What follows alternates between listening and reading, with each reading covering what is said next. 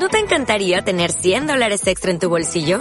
Haz que un experto bilingüe de TurboTax declare tus impuestos para el 31 de marzo y obtén 100 dólares de vuelta al instante. Porque no importa cuáles hayan sido tus logros del año pasado, TurboTax hace que cuenten.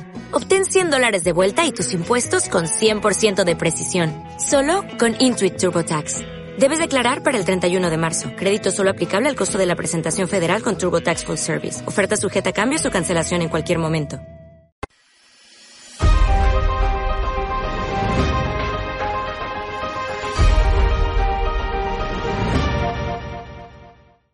Recientemente se han sabido unos datos eh, sobre la situación de la Iglesia Católica en España que creo que merece la pena ser, que sean conocidos y comentados.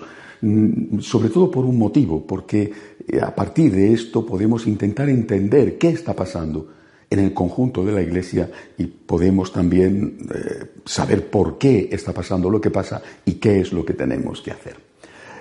cuando se han conocido las cifras de los jóvenes que se han casado en, España, eh, se ha visto que solo el 18% de ellos se ha casado por la Iglesia, el 82% no.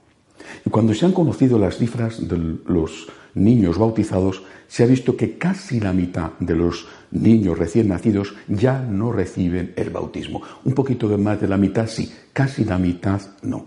Es una situación terrible. Y si miramos a otros ámbitos, eh, el año pasado, el curso 16-17, 15 eh, diócesis españolas no han recibido a ningún seminarista. Y en 34 de ellas no se ha ordenado ningún sacerdote. estos son los datos, eh, pero ¿qué significan estos datos? ¿O qué tipo de iglesia, qué tipo de pastoral, qué tipo de evangelización es la que ha producido esta situación cuando todavía hay miles de jóvenes en los eh, colegios y universidades católicos en España y cuando mm, hay muchos, desde luego, que reciben el sacramento de la confirmación. ¿Por qué nos ha ocurrido esto? Un, sacerdote español, don Jorge González Guadalix, escribía eh, hace unos días un comentario a propósito de estos mismos datos. Decía don Jorge, llevamos años y años mostrando al mundo un rostro más amable y cercano de la Iglesia Católica. Somos expertos y especialistas en atender a los pobres, estar con los débiles, acoger a los últimos. Años y años de omitir todo aquello que pudiera parecer ante el mundo duro, difícil, desagradable o costoso. Años y años de suprimir todo aquello que en algún momento se nos reprochó como inhumano años y años en los que hemos dejado de hablar de pecado. Los novísimos, los novísimos es la realidad de la vida eterna, cielo, infierno, purgatorio, han dejado de existir. El infierno ha desaparecido o simplemente está vacío. Al cielo vamos todos.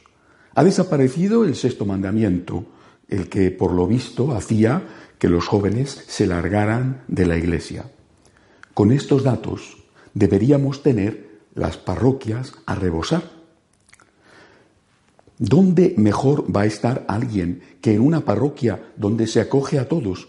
Los pobres que están atendidos, se hacen campamentos y excursiones, hay una actividad sociocultural encomiable, los ancianos encuentran hogar. ¿Dónde mejor que en una iglesia en la que hay fraternidad, compartir, encuentro, gozo, alegría? ¿Dónde más cómodamente que allí donde se celebra la fe con alegría, movimiento, acogida a todos, cero reproches y nulas exigencias?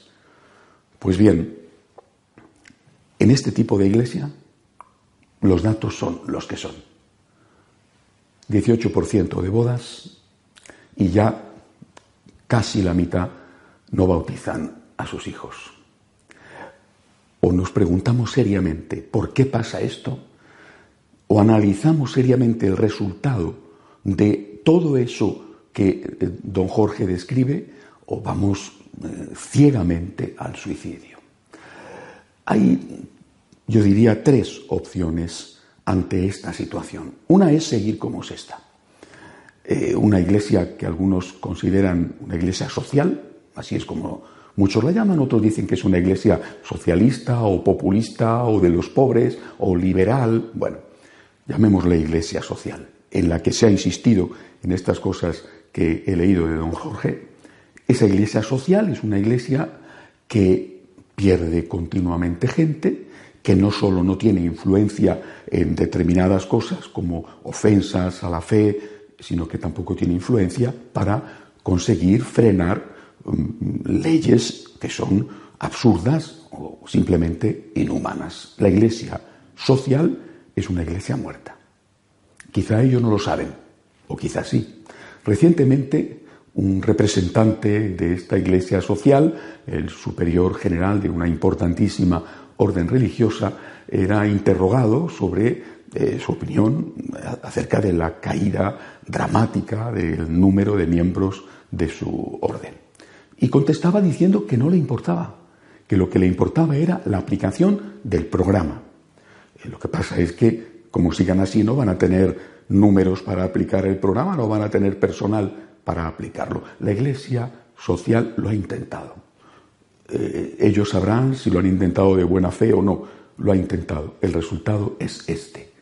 Cada vez hay menos gente en las iglesias, cada vez hay menos niños que se bautizan y desde luego cada vez hay menos parejas que se casan como un sacramento. Hay otra opción, la llamada opción benedictina, no por el Papa Benedicto, sino por San Benito de Nursia, el fundador de los benedictinos. Esta opción, eh, teorizada por eh, Rod eh, Dreher, un escritor, un pensador conservador norteamericano, esta opción dice que esto no tiene solución, no tiene arreglo, y lo que hay que hacer es formar pequeñas comunidades que huyan del mundo.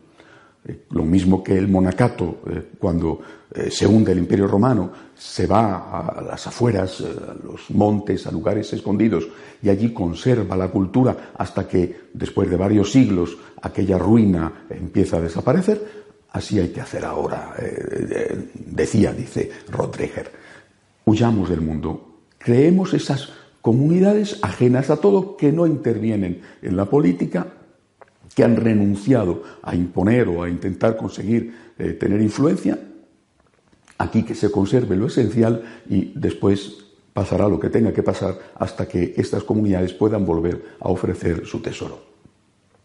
La tercera opción es la llamada opción franciscana, no por el Papa Francisco, lo mismo que la anterior, no por el Papa Benedicto, sino por San Francisco de Asís. San Francisco de Asís eligió un camino diferente al camino de San Benito.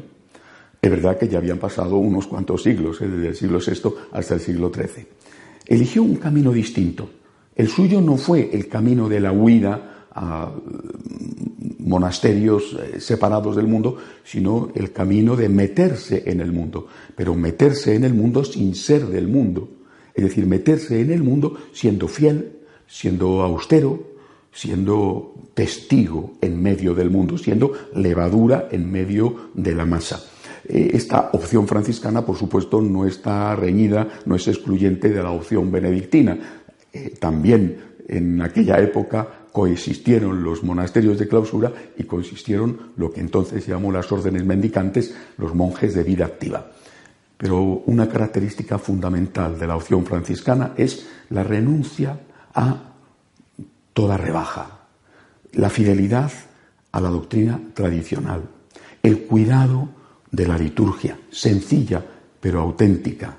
Y naturalmente, inevitable, y ahí está la historia, el cuidado de los pobres, pero el cuidado de los pobres que en un sentido íntegro, no solamente el cuidado del cuerpo de los pobres, sino que los pobres también tienen alma y por lo tanto también los pobres tienen que ser evangelizados. De lo contrario, se irán a las sectas. A la iglesia vendrán a por el pan y a las sectas irán a dar el diezmo y a que les hablen de Dios. Eso es lo que está pasando.